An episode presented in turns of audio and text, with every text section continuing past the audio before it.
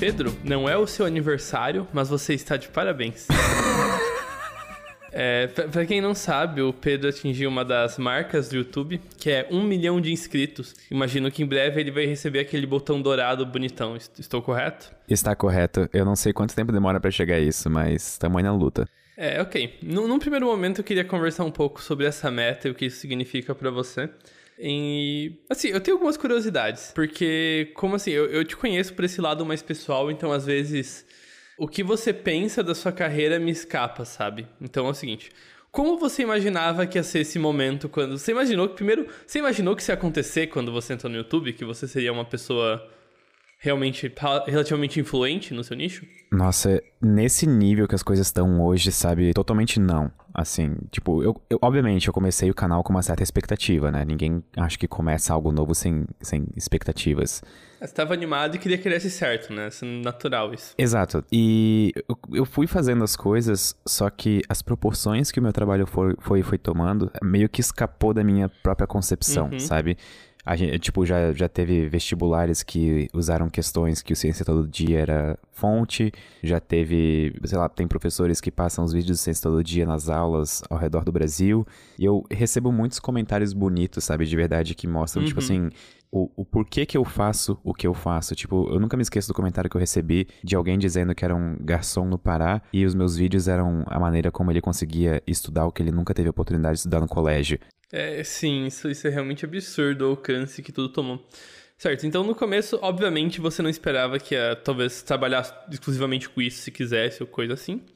Mas ok, eventualmente começou a dar certo, né? Especialmente depois daquele um vídeo que você não gosta e eu não vou citar. é. Eh, As Certo? pessoas vão ficar curiosas, Greg. e, e é o do buraco negro lá, não não é É, difícil. esse vídeo é. é, Eu acho que é o primeiro que estourou um pouco. Sim. Então as coisas avançaram e começaram a tomar um pouco de forma, né? Eu, eu lembro que o primeiro vídeo que eu fiz com vocês faz uns dois anos e meio agora, que foi aquele da Barra, do Paradoxo da Barra. Esse vídeo E foi incrível. época- esse vídeo foi um bom vídeo, eu gosto dele. Mas eu lembro que na época você. Você tinha quantos inscritos? Você tem ideia? Eu acho que eram uns 200 mil, não? Não, menos. Eu acho que Menos? eu tinha uns 180, 190 mil inscritos. É, certo, exatamente. Então, isso foi em dois anos, você quase aumentou em cinco vezes seu número de inscritos. Naquela época, você imaginava que o canal ia tomar essa escala que ele tomou recentemente? Olha- Você sendo chamado pra fechar um evento do, do Enem foi em Natal? Não. Foi em Maceió. Maceió, em Maceió, por exemplo. Olha, eu total não esperava um negócio desses. De verdade, assim, eu não esperava. Porque, o, tipo assim, quando a gente tá de fora do, do meio do YouTube, a gente não tem noção da proporção de o que, que as pessoas que estão dentro desse meio acabam fazendo, tipo assim, de oportunidades que abre. Então, eu nunca imaginei que eu ia dar aula pra, tipo assim, um aulão de Enem em Maceió pra, tipo, sei lá, Num- acho que cinema, 500 né? pessoas. Sim, acho, tipo assim, tinha muita E- gente. E, e a foto de você debaixo daquela tela ficou muito boa, inclusive. Nossa. É, então, aquela foto eu amei. Eu, ah, meu Deus, aquela eu foto ficou amei aquela foto também. E, tipo assim, é, eu acho que o, o sonho de ter, um- de ter um milhão, ele existia sempre. É uma constante. Logo depois de atingir 100 mil, esse é o teu novo objetivo no YouTube. Sim, sim. Só que quando eu lembro que quando eu atingi 100 mil, eu tava em Balneário Camboriú, passando o fim de semana com Uhum. meus pais. Eu olhei no Social Blade pra ver qual era a Uhum. estimativa de quando eu ia atingir um milhão de inscritos. E isso foi em 2016, se eu não me engano, 2015 que eu atingi 100 mil. Uhum. A previsão dava que eu ia atingir um milhão em 2024. Aí eu olhava pra aquilo e pensava, meu Deus, é muito na frente, nunca vou chegar nisso, sabe? Aham. E agora, 2019, acabei É, de passar um uma milhão. semana em que eu faço uma stream de 11 horas com as pessoas esperando chegar em um milhão. E, e se você tá ouvindo isso em 2024, tweet pro Pedro quantos inscritos ele tem agora. É, Boa ideia. Mas enfim. E então a meta é 10 milhões pra 2024, entendi direito ou não? A meta é 10 milhões pra 2023. 2023, nossa! Eu sou uma pessoa Nossa, agressiva. Greg. Eu não, eu não entendo do jogo que eu pra brincar. imaginava. Curioso.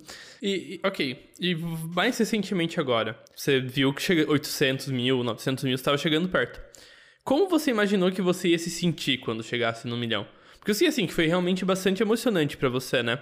Mas você imaginou que você ia sentir tantas emoções ou Assim, a, a é coisa que que, eu tinha certeza é que eu ia chorar. Chorar, chorar Sim. e chorar. E, mas eu não esperava que fosse ser algo tão bonito quanto foi, sabe? Porque eu, eu comento aqui direto que eu sempre trabalho, tipo assim, sozinho. Por mais que, por exemplo, a gente tenha um podcast junto, a gente converse Aham. durante o dia, tá eu sozinho no meu, no meu quarto, escrevendo, sim. gravando, coisa assim. A, e... nossa colaboração, eu te mando um parágrafo do roteiro por mensagem e pergunto: Isso aqui tá bom? é tipo isso, esse é meu contato humano durante o dia a dia de trabalho. E eu não esperava, por exemplo, que quando eu fosse atingir um milhão, eu fosse estar numa live com 250 pessoas até tipo 7 da manhã, depois de 11 horas de, de live, e todo mundo na hora comemorando junto comigo. Eu, é como se eu me sentisse em família, sabe? Eu, uhum. eu, não uhum. esperei que o momento exato do um milhão eu fosse passar com tantas pessoas comigo, embora todo mundo estivesse longe de mim, porque era pela internet. Sim. Não, mas é a proximidade virtual, né? Que é uma forma de proximidade aí, querendo ou não. E ainda o pessoal botou pra tocar We Are The Champions, e aí... aí eu não aguentei ah, de chorar. Aí, aí não deu. Muito bom. Eu lembro que é. é. eu ainda. Logo depois, assim, sei lá, um milhão veio às sete da manhã, sete e meia uhum. acabei stream e liguei pros meus pais por FaceTime. Acordei uhum. eles. Aí meus pais acordaram, no, no FaceTime deles estava tudo escuro, porque eles estavam no quarto com a luz apagada, do, obviamente dormindo. E aí eu não conseguia falar, eu soluçava, soluçava, só soluçava. Inclusive o Pedro saiu do, no jornal da cidade, na eu não vou citar em qual jornal, porque daqui a pouco eu vou dar uma pegadinha nos pés, no pé dele, por eles terem cometido um pequeno erro. Mas a gente é do o município de Brusque. E eles votaram que eu sou o editor do Pedro. Mas tem aqui uma, uma correção que que na verdade eu sou o roteirista, não o editor. Enfim, eu achei é, engraçado. É, quem tem as mãos de fada da edição, na verdade, é o Kaique. Esse cara é incrível. É o Kaique. As edições dele, meu Deus. Inclusive, muito obrigado, Kaique. Você é um excelente editor. Um dia eu te pago uma cerveja. É... Enfim, não, a gente não incentiva bebida alcoólica, gente. Só lembrando. O que mais é. Eu só bebo café certo. e coca. Isso, isso, isso, ainda é uma, uma virada perfeita para a segunda coisa que eu queria falar sobre você, que é o seguinte. É, recentemente, eu vou chamar de um hobby por hora, antes que vire uma, uma nova fonte de renda na sua vida, quanto dá tempo. Já sei onde é... tu quer é, chegar. É... Você, você começou a streamar na Twitch. Tanto jogos quanto conversas, o Just Chatting lá. Então, como que está sendo? Quando é que vo... Você já tinha levantado essa ideia para mim algumas vezes, mas quando que a chave virou? Quando você pensou, não, agora eu vou, vou ser um twitcheiro? Eu tive faz umas três semanas, tipo assim, uma semana excepcionalmente livre. E eu tava de saco cheio de escrever e gravar. Eu tinha feito as coisas que eu tinha que fazer já. Aí eu pensei, ok, tô com a semana meio livre, eu vou fazer algo que eu queria fazer há muito tempo, mas que eu ainda não tinha, tipo, coragem de uhum. fazer. Fazer stream pra mim era uma questão de coragem, sabe? Porque a minha vida inteira eu me acostumei com esse tipo de mídia que a gente faz, tipo podcast ou vídeos, que é uma coisa, tipo assim, eu tenho o, o, o lastro de editar, por exemplo. Então, uhum. eu posso introduzir partes que eu achei mais interessantes para construir uma história e tal. E live não, live é muito seco, sabe? É tipo, eu não tenho Sim. nenhum poder de edição e sou eu lá, autêntico. É, não, exatamente. E... É você e sua cara tapa. E tá sendo uma das coisas que eu mais gosto de fazer atualmente, além dos vídeos de Sense todo dia. É, tipo, também não é difícil de perceber isso porque eu tô fazendo todos os dias agora stream, né? É, sim. E, e suas streams são bem divertidas, Pedro. Eu realmente gosto delas. Oh, obrigado. É, e eu acho, eu gosto muito de streams de pessoas que não são jogadoras profissionais, sabe? Porque eu gosto. Porque, Mas eu sim, sou beleza. um jogador profissional, Greg. Isso foi ofensivo. Entende? Eu falo alguém nível jogador de internacional do Dota, ah, sabe? Ah, tá. O okay. cara que vem em Major de CS. Porque querendo ou não, ele tá, ele tá streamando, mas ele tem que, sabe, ele tem que estar tá meio que treinando também e todas essas coisas. E às vezes acaba não sendo uma relação tão, tão legal, assim. Sabe que eu, eu acabei até, tipo assim, nessas poucas semanas de stream, eu acabei criando uma relação muito bonita com as pessoas que assistem minhas streams sim, diariamente. Sim. Tem gente lá que não perde uma. Então, tipo assim, se a pessoa uhum. diz oi no chat, eu já mando aquele boa noite, porque eu sempre streamo de noite. Uhum. E eu realmente me preocupo, sabe, com as pessoas que assistem uhum. minhas streams. Eu acabo criando, tipo, um, um afeto sim. por elas e elas comigo. Então, sabe, é outro. outro é, é totalmente um diferente do YouTube assim, sabe? O uhum. nível de proximidade que eu tenho das pessoas. E eu gosto é... muito disso. Eu faltava isso para mim. Isso é uma coisa que eu adoro na Twitch, que você realmente sente a sua, seu público na hora, né? Tanto se é uma comunidade menor, quanto se é uma comunidade muito grande, né? Todos os memes do chat, os emojis são tudo é tudo realmente muito divertido você ficar vendo aquilo, sabe? É, é, quase que metade da graça do Twitch é você ficar olhando pro chat. Exatamente. O chat, é o chat nunca decepciona. É, o chat, o chat nunca decepciona, muito bom. Feels good, certo. man. E, e, e, comparando a sua expectativa, você estava com um pouco de receio de streamar, como você disse. E como é que foi quando. O que você sentiu na sua primeira stream? Como é que foi? Você logo se sentiu confortável ou você ainda tava um pouco receoso? Não, eu fiquei um pouco receoso a stream inteira, na verdade. Eu, eu streamei por, sei lá, umas 3 ou 4 horas. Só que eu não sei o que um streamer faz, sabe? Tipo assim, Aham. eu, eu não sei o, o- Tipo assim, eu tenho que botar música agora? Eu tenho que falar? Eu tenho que jogar? O que que, que, que Tipo, quantas horas eu preciso fazer isso, sabe? Eu não sabia de nada disso. Então, no primeiro dia eu tava bem desconfortável, assim, mas depois eu comecei a me soltar mais e agora parece que, tipo, streamar. Com três semanas de stream, agora parece que streamar virou, tipo, uma parte do meu dia a dia, sabe? Certo, você entrou no ritmo, então, entendeu mais ou menos o, o- a função que você quer cumprir, né? É que uma coisa também que as pessoas não entendem, eu acho, Greg, só talvez quem escuta Hum. o Sinapse, que a gente conversa sobre isso direto no Sinapse, é que eu sou uma pessoa extremamente solitária. O meu emprego me faz ser uma pessoa extremamente solitária. É, isso, isso é uma, uma questão, acho que é bastante recorrente entre youtubers e pessoas que trabalham com essa produção de conteúdo de forma mais individual, né? Exatamente. É e bem- uma das bem- maneiras agora que eu tô meio que resolvendo isso é não me sentir sozinho de noite, conversando, interagindo com pessoas, sabe, na internet. Uhum, hum, sim. É, é, sim. Isso foi muito século 2019. Isso, isso foi século, 2000 do século 2019 total. Somos mileniais. não é mais millennial agora, Greg. Agora é. É, geração Z, geração Z. É geração Z agora? A, a depois dos millennials, a geração Z, sim. Eu nem sei em qual das duas a gente cai, até porque isso tudo é besteira. Eu acho que a gente. é, a gente, na verdade, tá num limbo, Greg. 96, Uhum. nosso ano de nascimento, significa que a gente tá velho demais pra dizer que a gente nasceu nos anos 2000 e novo Uhum. demais pra dizer que a gente nasceu nos 90. É, a gente não nasceu com contato muito. A gente logo descob... tipo, teve ainda acesso à internet, mas boa parte da nossa infância também a internet não era p- tão predominante quanto é hoje, né? A internet, computadores, eu lembro que na minha infância era algo legal que existia. Hoje em dia, o computador e a internet são inseparáveis da sociedade moderna. Exatamente. dia a dia de qualquer ser humano, sabe? Eu me lembro de um dia que eu era criança, que eu tava sentado com meus pais no lado de trás do carro. Eu tinha ganhado um daqueles Nokia fininho, sabe? Aquele celular Uhum. Sim. que todo mundo teve uma vez na vida, eu acho. Que é Sei, tipo o primeiro sei. celular de geral na época. Uhum. E eu lembro que eu. Ah, eu era criança, devia ter, sei lá, tipo uns 8, 9 anos no máximo.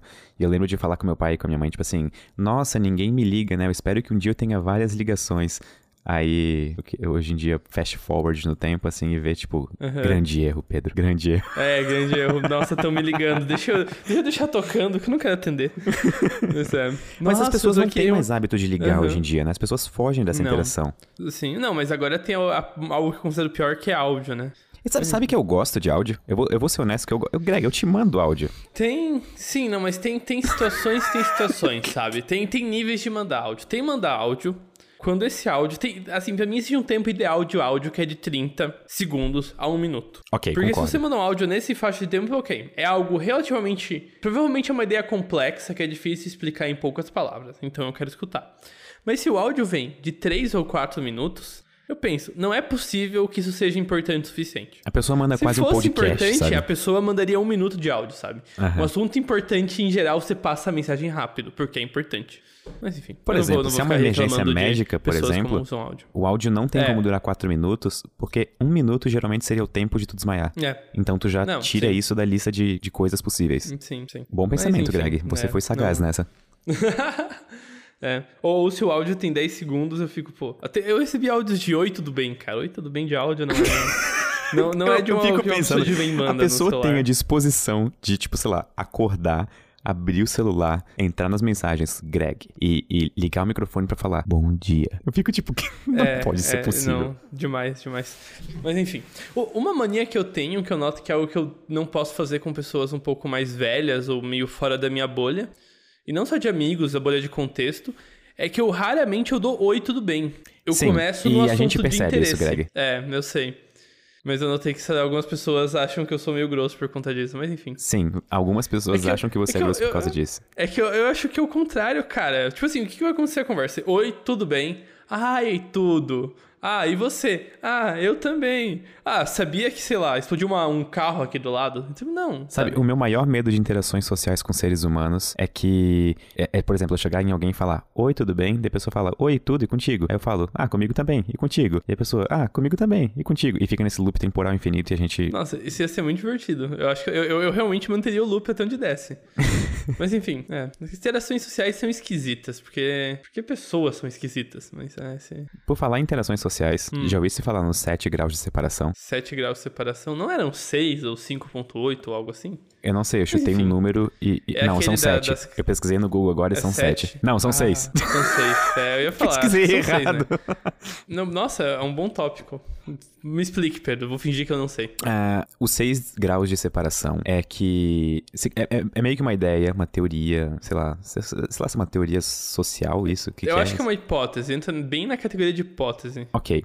Que diz que é, qualquer pessoa está a uma distância máxima de seis vínculos sociais de outra pessoa. Por exemplo, vamos supor que eu não conheço o Greg, mas eu conheço. Deixa eu ver quem que eu conheço, o Greg, que conhece nós dois em comum. O Flat, o, o editor do, Uhum. do. que fez a identidade visual do, do Synapse. O Flat já jogou Dota ambos, ah, tipo, tanto comigo, quanto contigo, quanto com nós dois juntos. Aham. Então, Sim. nesse caso, eu estou um nó social de distância de você. Tipo, Sim, tem uma exemplo, pessoa eu- entre eu e você. É. Não, ó, eu tô. É assim que em geral é definido isso, Pedro. Eu tô a zero distância de mim mesmo porque eu sou eu, certo? Ok. Eu tô a um vínculo social de você porque você é o meu amigo, certo? Isso.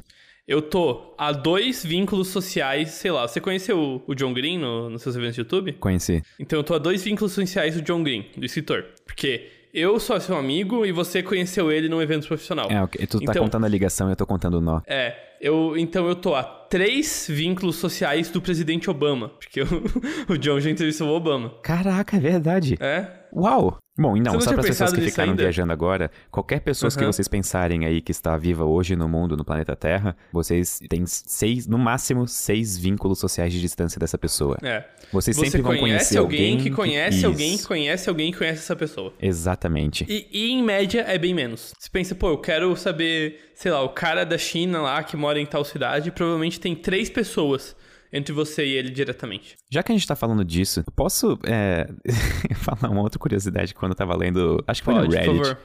Então, é o seguinte, o Genghis Khan, aquele conquistador, acho que é mongol, né? É, é mongol. Tá. Sabes quantas pessoas hoje em dia. Ele, ele teve muito filho. Tipo assim, ele teve Uhum. muito filho. Mas, mas uma quantidade inimaginável de, de filhos. Sabes quantas pessoas hoje em dia carregam os genes do Genghis Khan? Ou é Gengis Khan ou Genghis Khan? Não sei. Eu vou falar É, de Genghis. Tanto faz, os dois estão corretos. Tá. Sabes quantas pessoas, Greg? Em torno de um quarto da população? Não, não tanto, né, Greg? Poxa, cerca de 0,5% de toda a população masculina do mundo, o que contabiliza 16 milhões de descendentes hoje vivos no planeta Terra, carregam os genes do Gengis Khan. Hum, nossa. Assim, é um número grande, mas eu, não, eu, eu tô surpreso que não é maior. Greg, 16 milhões de descendentes, Greg. 16 milhões, 16 milhões são só quantas? 1, 2, 3, 1, 2, 3. 16 milhões, se, se ele teve dois filhos, e cada filho dele teve dois filhos, isso são 24 gerações. Considerando que ele teve mais que dois filhos, vamos botar. Você falou que ele teve muito filho, né? Vamos botar que ele teve 10 filhos. Isso são 20 gerações já. E se cada filho teve só dois? Na época a natalidade era maior.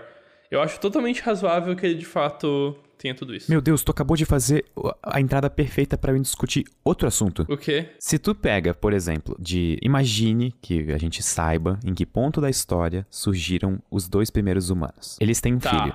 Se, se você quer botar que em algum ponto surgiram os dois primeiros humanos, tá? Tá, ou, ou Que é- é, humanos, gradual, ou... né? Bota Tá, a gente pegou uma linha arbitrária e pegou dois, dois primatas. Exato. Eu, eu tô, ti- dos- eu tô tirando da primatas, cartola que existiram Aham. dois primeiros humanos, ok? Eu tô, eu tô Tá. Você tá, supondo. você tá basicamente pegando dois Homo erectus e fala, não, dois primeiros humanos são vocês dois, o resto da tribo aí ainda não. Beleza. Exatamente, exatamente. Eu tô, eu tô sendo totalmente arbitrário aqui. Ok, Se a gente ok, então pega eu isso e começa a calcular as linhagens, tipo assim, ok, eles têm um filho, Uhum. aí, bom, de maneiras estranhas surge um segundo filho. Aham. Aí. Sim, filhos. É, Tá. se, se tu fizer isso até hoje em dia, a população da Terra deveria ser extremamente maior do que é hoje.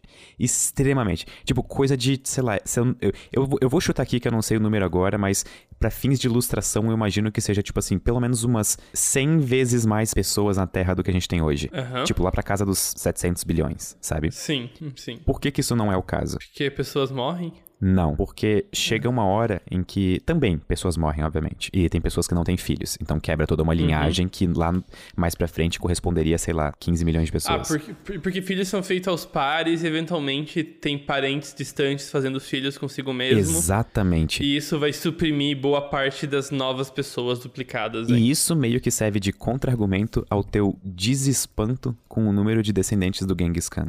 Porque Hum. a população da região da Mongólia, por exemplo, é limitada. Então, Sim. não seria uma geração, uma, tipo assim, não seria exatamente 2 elevado a n, o número de filhos ou coisa assim, sabe?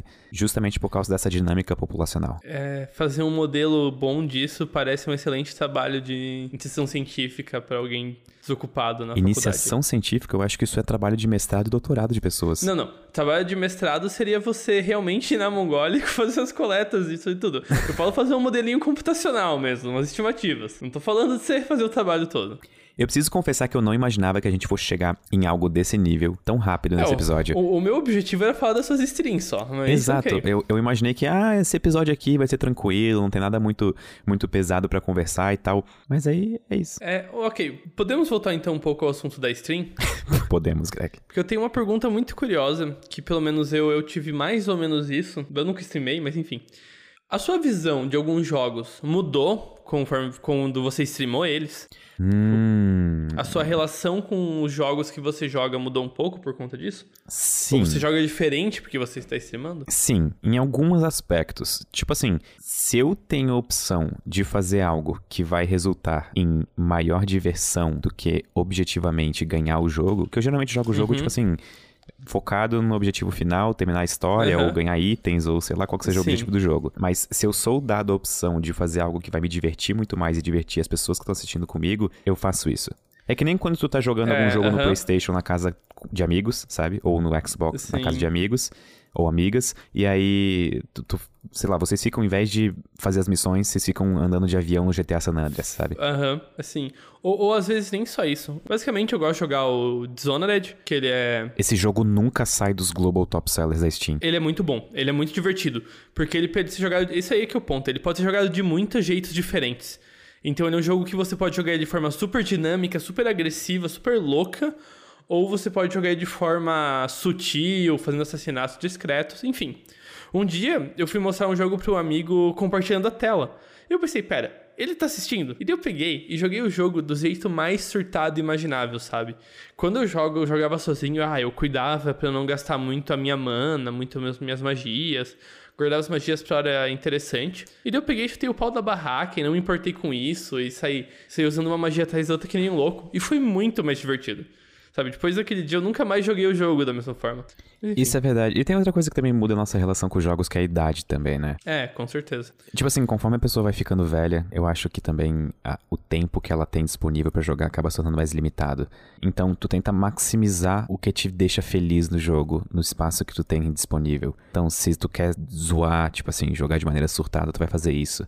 É. E, tipo, só isso, sabe? Porque o teu tempo é Uhum. limitado. Imagina só quando tiver um filho, então. Sabe? Uma- um dos grandes problemas de- de ter filho, uma das coisas que me deixa com medo de ter filho, é que eu não vou mais ter, tipo, como jogar 8 horas de Dota por dia no fim de semana. Sim, é, eu acho que é uma troca, né? Você tem que ver o que você quer de responsabilidade versus o seu tempo aí. Eu, eu quero jogar Dota com o meu filho. É, então. Mas é. Alguém não tem que sei, ser eu, suporte. Eu, tenho, eu nunca parei pra pensar muito nessa história de ter filho, nem nada do gênero aí. Quer dizer Mas, que tu não enfim. quer fazer com que daqui a mil anos 0,5% da população mundial tenha os teus genes? Olha, Pedro, eu acho que a gente pode deixar as minhas opiniões pro futuro da humanidade pra um episódio que seja mais crises existenciais na cara, porque eu não acho. Eu, eu não tenho. Eu cada vez menos tenho perspectivas positivas pro futuro. Credo, Greg. Mas enfim. Mas é, cara, eu acho que acho que Já que tu falou enfim, isso e esse assunto é meio bad, eu queria te apresentar com Aham. algo meio good vibes. é perfeito. Mande o good vibes. Antes de a gente começar esse episódio. Tá, só, só deixa eu avisar, antes de eu falar isso. Aham. Isso pode ser trigger pra algumas pessoas, tá? Mas não, não tem nada demais, eu não vou falar nada pesado. É só avisando Tá, caso. tá. Ok. entendeu? Então vamos com calma então. Ó, então se alguém se sentir desconfortável, pare de ouvir. Mas juro que não vai ser nada demais, é só um pensamento que eu tive agora enquanto eu jantava antes de começar esse podcast. Aham. Eu tava lendo muitos textos e, e lendo muita coisa sobre a mortalidade, sobre o dia em que a gente O para. fim da morte biológica. Exato, o dia em que teo... tipo assim, Pra fins práticos, seres humanos ficam e se tornam imortais. E aí eu pensei agora, enquanto eu jantava e comia meu delicioso sanduíche, eu pensei no seguinte: a morte é tipo o fator que faz o teu espaço de vida ter um significado grande. E o que eu quero dizer com isso? Olha, vê se tu chega nesse- nessa mesma linha de raciocínio do que eu. Nossa, eu- Aham. eu não acredito que eu tô falando isso, as pessoas vão me odiar depois desse episódio. Mas se eu tenho um objetivo de vida, o que deixa as pessoas impressionadas de outras pessoas terem conquistado algumas coisas, por exemplo, uma família bem construída, ou sei lá. Uhum. Sabe, o que te deixa com inveja nas outras pessoas que partem, o que te deixa com saudade dessas pessoas, é o fato de que elas tiveram um tempo limitado para construir tudo que elas construíram, sabe? Uhum. Então elas. Isso mostra, sei lá, aquelas. Ah, eu não sei, eu, eu, eu tô indo muito deep já. Se você tivesse mil anos para achar uma única pessoa com o qual você forma um casal perfeito, você muito provavelmente acharia essa pessoa. Agora, se você tem 20 anos, não é tão fácil. Boa. Esse é o ponto? Obrigado por tornar isso com palavras melhores. E não, não só em questão amorosa também, mas em questão profissional, sim, sabe? Sim, sim. Isso foi um exemplo. Foi uma materialização. Materi... Blá, blá, blá, Se eu tenho um milhão de anos para me tornar um jogador de ioiô decente, quando eu me tornar um jogador de ioiô decente lá pelo ano 998, aquilo não vai mais ser tão incrível como se eu tivesse ficado profissional em ioiô em dois anos, sabe? É que eu acho que você subestima a potencialidade do esforço simplesmente ser estendido. Porque você está comparando as coisas que você pode atingir razoavelmente nesses seus míseros 50 anos de um corpo bem funcional.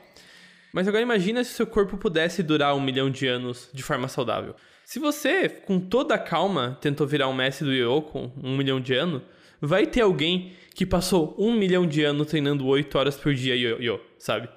E por mais que você seja muito bom, esse cara vai estar em outro patamar completamente diferente. Sabe, eu pensei que tu ia para outra linha de argumento, que agora eu pensei é um excelente ponto para refutar o meu argumento. Fale, Pedro. Provavelmente, o como é a barra padrão, tipo assim, o, o, o, o nível padrão de... A barra. De, é, a barra... eu esqueço as palavras, é muito fácil. É, essa, essa barra mínima de, de nível de conquistas ou habilidades, ou seja lá o que a gente estiver medindo, ela aumentaria drasticamente. Por exemplo, vamos supor que vamos supor que seres humanos vivessem um milhão de anos. Uhum. Sei lá, o prêmio Nobel da Física, provavelmente, para alguém que já viveu 700 mil anos, seria algo como desvendar a fusão nuclear, sabe? Algo assim. O participativamente, o participa a participação ativa nas etapas essenciais da construção da máquina do tempo. Exatamente. Seria um título de Nobel, hein? Exatamente. E, tipo assim, eu acho que isso seria. A gente teria que levar em conta isso também, sabe? As conquistas uhum. humanas que a gente faz em 80 anos não fariam sentido para seres imortais. Sim. E é, isso joga o meu argumento por terra. É.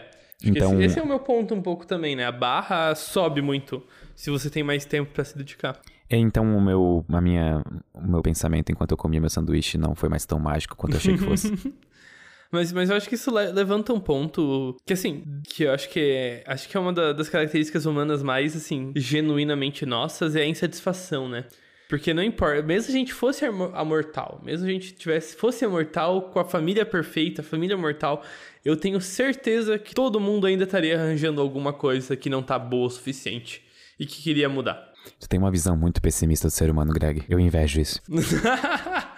é, então, Dica do Pedro é: sejam pessimistas. É... Ou não, né? Ou não, né? É que na verdade eu, eu sou extremamente otimista, mas eu sei que uhum. isso às vezes pode ser um defeito. Eu posso deixar de enxergar as coisas como elas realmente são por acreditar demais sempre que algo bom vai acontecer, sabe? Sem nenhum Nossa. embasamento para isso. Isso é um lado ruim de ser otimista, por exemplo. Não, não, não é sempre bom com, ser otimista. Com certeza. Mas eu não sabia que você tava tão ciente desse seu defeito. Desse, não defeito, né? Mas essa sua questão, sua perspectiva otimista das coisas. Infelizmente. Eu, eu, eu, pensava que você era mais inocente sobre o seu otimismo. Hoje é o dia dos tapas na cara. With the with the Greg,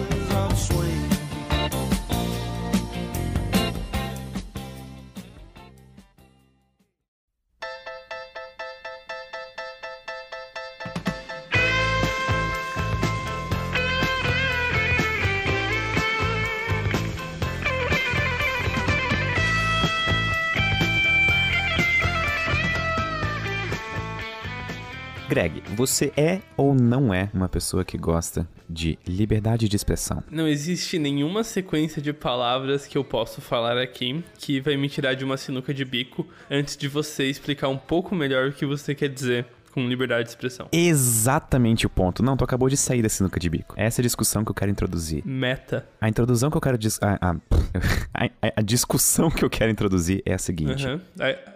Fale. O que é, liber, é, o que, que é liberdade de expressão e se a gente chegar numa conclusão, se a gente conseguir definir o que, que é liberdade de expressão, ela existe ou não. Eu vou propor um experimento mental para começar, ok? Vamos supor que a gente viva em um estado extremamente autoritário. Uhum. O governo pune as pessoas que falam mal do governo. Sabe, isso é totalmente um cenário hipotético, isso nunca aconteceu no planeta Terra. E como uma Certo. forma de benevolência, esse Aham. governo autoritário resolve fazer o seguinte: Uhum. ele cria em todas as ruas da cidade uma espécie de cabine de telefone. Ela é a prova do som. E essas Sim. cabines são chamadas de cabine da liberdade de expressão. Você pode Aham. entrar lá dentro, fechar ela e falar o que você quiser. Você não tem como ser Aham, punido. Certo. Isso é ou não é liberdade de expressão? Mas você vai, tipo assim, dentro da cabine telefônica, quem tá fora dela vai te escutar? Não. Se você vai estar lá sozinho, berrando pros quatro ventos. Não quatro ventos, porque tem quatro paredes te separando dos quatro ventos. Não, sim, mas você tá berrando no vazio, basicamente. Exato. Eu não, eu não consideraria isso liberdade de expressão, porque a, a e, e a limitação aí não tá no conteúdo a ser expresso. Você de fato pode expressar o, o que você quiser, mas você está proibido de alcançar sequer uma pessoa com essa sua sua expressão. Então eu acho que isso aí não, não configura uma comunicação completa de ideias. Isso é diferente, por exemplo, de se você for na praça, quiser falar um monte de besteira e ninguém te escutar. Porque daí foram simplesmente as pessoas não querendo te escutar.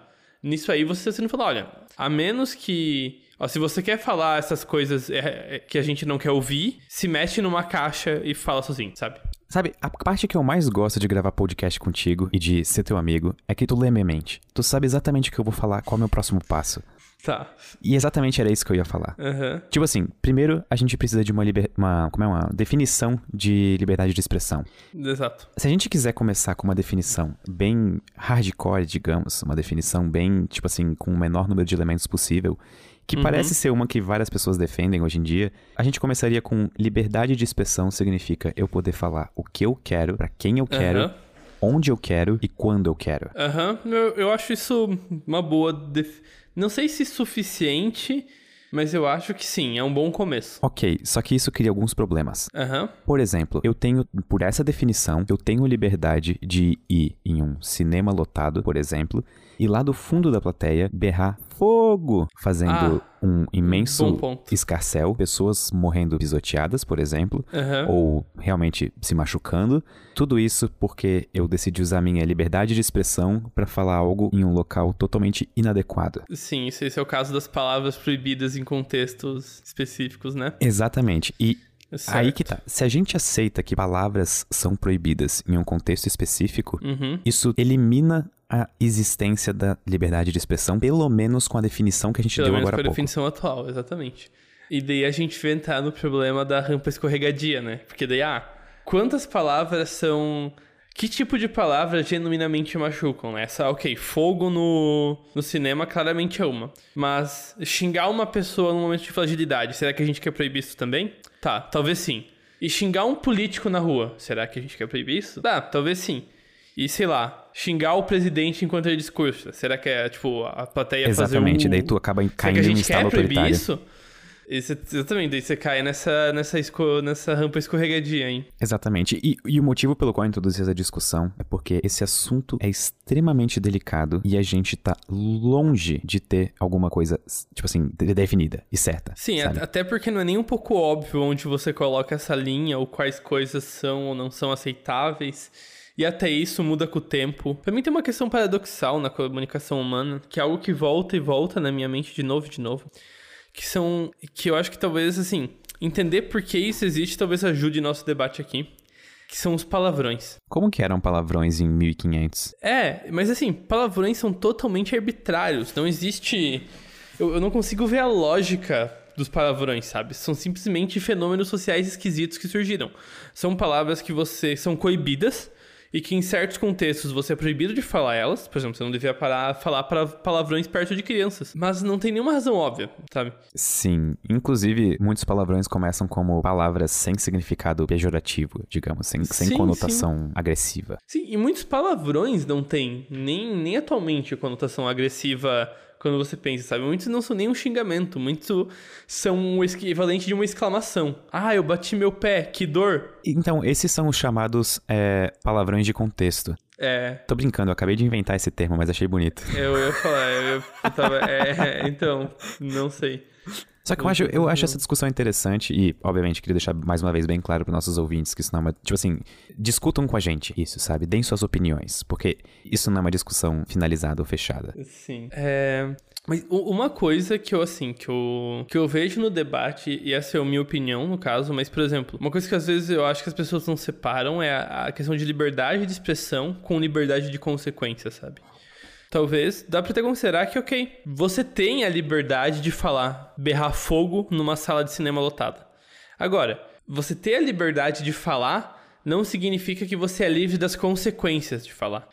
Então, eu não. Eu acho que, por exemplo, talvez não fira a liberdade de expressão ter uma lei falando: ah, se alguém berrar fogo numa sala de cinema, isso, ele, a pessoa pode ser culpada por todos os danos que isso causar aos indivíduos, sabe? Isso, inclusive, existe, não existe? Que é tipo Sim, de causar. Existe. Como é. Como é quando fala, tipo assim, a palavra legislativa de causar ruaça, assim? É, eu não, não conheço. Mas. Sim, eu acho que Acho que isso parece algo. Isso existe, existe de uma forma ou de outra. E, e, você, Pedro, onde que você acha que começa e acaba a liberdade de expressão? Eu realmente não sei. Tipo assim, é um assunto que eu sempre gosto de acompanhar, eu sempre gosto de uhum. ler as coisas. E uma coisa que fez bastante sentido para mim foi aquele. Eu acho. Como é, como é que é aquela fala do Popper? É, eles chamam de paradoxo da intolerância? Não. Ah, o paradoxo da intolerância. É, o paradoxo da intolerância. Isso fez muito é... sentido para mim. Aham, não, eu, eu, eu, eu gosto dessa, Enuncia dessa ele, por favor. Basicamente, o ponto é o seguinte: vamos supor que você quer fazer uma ter uma sociedade que é, é bastante tolerante a diferenças e aceita o debate. O Popper diz que talvez para você garantir essa sociedade de uma realmente tolerante, você precisa inibir os intolerantes. Ou seja, você, você tem que ter ser intolerante aos intolerantes. No sentido em que se você quer ter uma sociedade de debate livre sobre questões sociais, você provavelmente quer excluir os nazistas desse debate. Porque os nazistas, eles têm uma opinião que, que que gira em torno de literalmente exterminar um grupo social. Isso seria uma destruição completa de qualquer forma de liberdade das outras pessoas. E isso, de acordo com Popper, seria uma espécie de, tipo assim, manter a tolerância e uma sociedade tolerante usando um pouco de intolerância com esse grupo. Isso só prova que dinâmicas sociais são extremamente complexas e a gente não tem ideia do que a gente faz como humanos. Sim, sim, exatamente. É, é realmente sutil. E, mas, e de novo, isso entra na. na na rampa escorregadia, né? Porque, ok, nazistas claramente não podem. E nazistas que não dão na cara. Pessoas que eludem essas ideias, que incentivam essas ideias, mas não batem no peito com uma suástica tatuada, sabe? Esse pessoal, a gente aceita ou não? Ah, acho que não, ainda não. E daí vai indo, sabe? Sempre a gente acaba chegando em algum momento em que uma linha arbitrária tem que ser é, definida. Ex exatamente. Esse é o problema da história toda. Não dá para fazer no preto e no branco e nenhum dos cinzas é satisfatório. Esses episódios do Sinapse, esses últimos que a gente tem feito, eles estão sendo um grande aprendizado para mim. Um aprendizado no sentido de que, tipo assim, ter a humildade necessária para afirmar que, ok, as discussões que eu gostaria de debater são, eu, eu vou debater, mas são extremamente uhum. mais complexas e profundas do que transparecem para mim. Sim. É, de uma certa forma, eu, assim, agora é minha vez de ser apedrejado por filósofos. Oba! É, eu acho que o que. Eu não tô falando que a gente faz isso de uma posição de, digamos, de saber das coisas mas numa forma meio que de princípio, que a gente, aqui no Sinapse, a gente acaba fazendo, acho que sem querer, divulgação filosófica, no sentido em que a gente, na nossa completa ignorância, a gente retém debates que os filósofos já devem estar cansados de ouvir, sabe? É verdade. Isso é algo que eu lembro que eu demorei muito a aprender sobre filosofia, porque eu achei que filosofia era aquela coisa chata que eu estudava com algumas respostas. Eu dei muito tempo para entender que a filosofia não era, não era nenhuma conclusão, era conversa.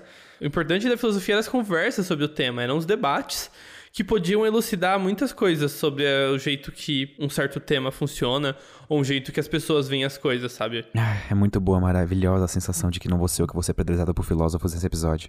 Apesar que eu acho que você sempre exagera, assim. O que eu conheço dos filósofos, eles não tacariam uma pedra tão longe. Mas enfim. é tá louco. Mas enfim. É, mas é, eu acho que essa é a questão, né? Eu acho que isso é muito importante também. Eu acho também é, é muito bom. Sinceramente, é bastante refrescante saber que você pode não saber e tá tudo bem. Eu não diria refrescante, eu diria que em primeiro momento assumir a ignorância é extremamente frustrante. Porque as pessoas vão te perguntar, elas vão fazer perguntas e tu não vai saber responder. E não existe nada mais frustrante do que demonstrar fragilidade, tipo assim, no sentido de. Não é fragilidade, é vulnerabilidade. Eu errei a palavra. Deletem fragilidade e entendam como vulnerabilidade. Seres humanos Uhum. não gostam de se sentir vulneráveis. E quando a gente não sabe a resposta de uma pergunta, a gente se mostra vulnerável. Então, em um primeiro momento é frustrante.